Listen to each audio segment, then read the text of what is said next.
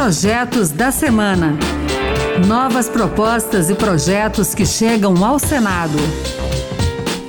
Olá, está no ar o Projetos da Semana. Eu sou Pedro Henrique Costa. A partir de agora você vai conhecer as principais propostas apresentadas no Senado Federal nos últimos dias. No programa de hoje, vamos falar sobre o orçamento para 2023. Tem também projeto que incentiva contratações na área de tecnologia e propostas que criticam a decisão do governo de adiar o repasse de recursos para o setor cultural. E tem mais assunto, fique com a gente.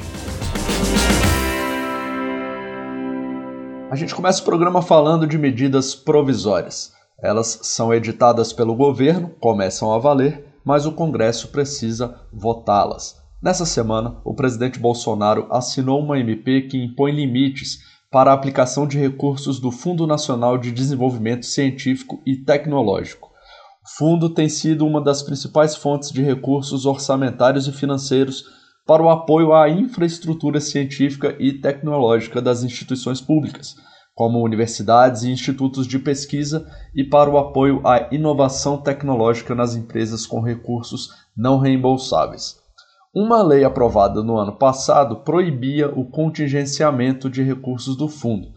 Essa MP agora retira a proibição e estabelece limites para a aplicação dessa verba em despesas. A utilização de 100% só poderá ser alcançada em 2027. Para esse ano, o limite é de mais de 5 bilhões de reais. Nos anos seguintes, o teto é um percentual do total da receita prevista no ano. 58% em 2023, 68% em 2024, 78% em 2025, 88% em 2026 e aí sim 100% em 2027.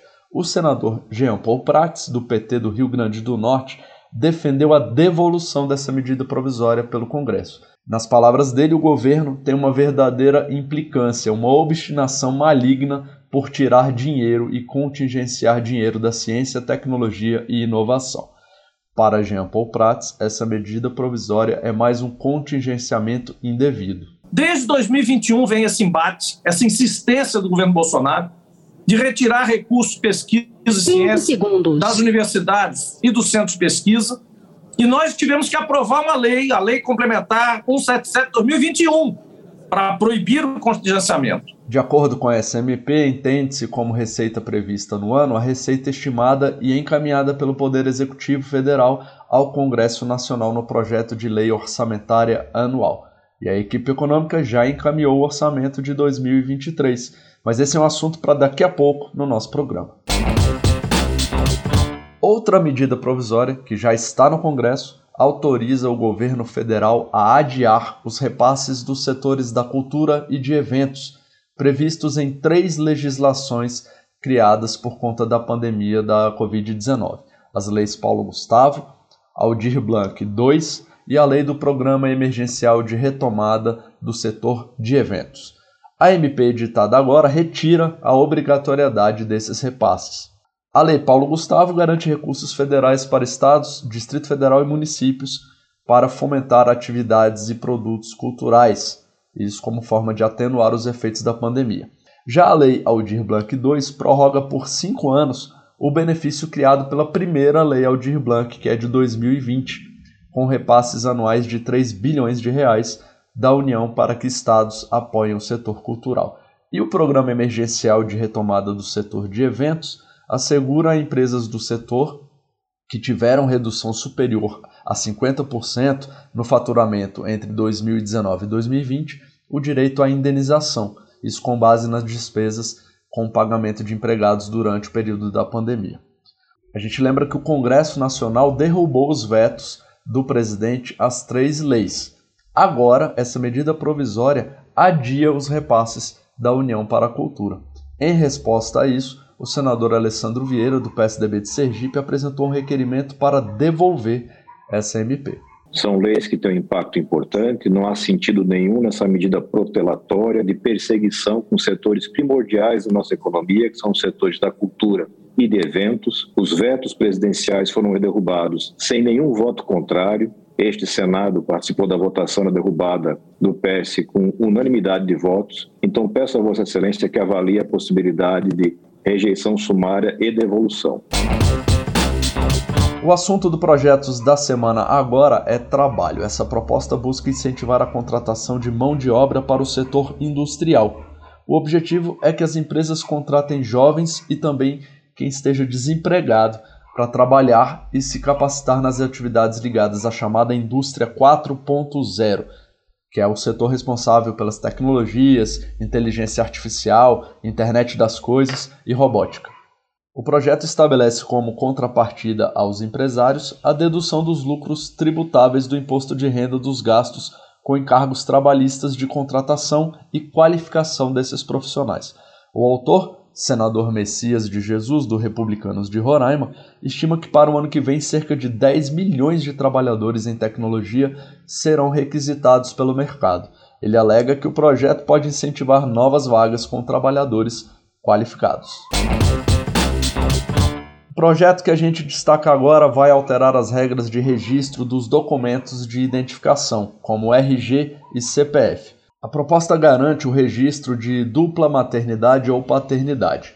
Na prática, segundo o autor do projeto, senador Fabiano Contarato, do PT do Espírito Santo, a ideia é que famílias formadas por união homoafetiva possam ter o direito de colocar nos documentos dos filhos os nomes sem discriminação. O senador cita que ainda hoje diversos sistemas e bancos de dados públicos, como o CPF da Receita Federal, ignoram famílias de dupla maternidade ou paternidade ao só vincularem o cadastro ou acesso a esses direitos e benefícios sociais ao nome da mãe. Quando são duas mães, por exemplo, uma acaba aleatoriamente suprimida da ficha. No caso de dois pais, um deles se vê obrigado a assinar como mãe, mesmo que isso vá contra o seu relacionamento parental com os filhos, que também é o caso de famílias monoparentais masculinas.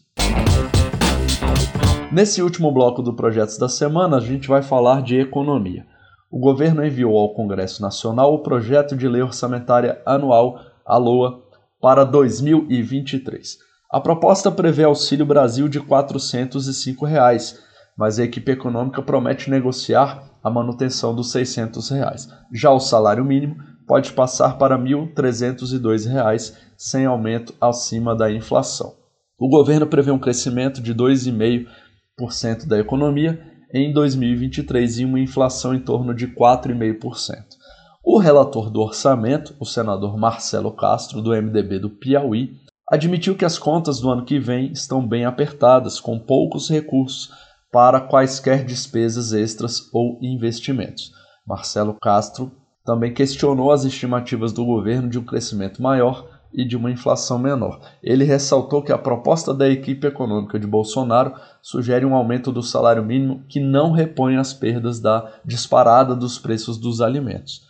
Castro ainda considera que será de responsabilidade de Bolsonaro garantir o Auxílio Brasil de 600 reais e uma revisão da tabela do imposto de renda. Para nós, foi uma surpresa o governo não ter mandado.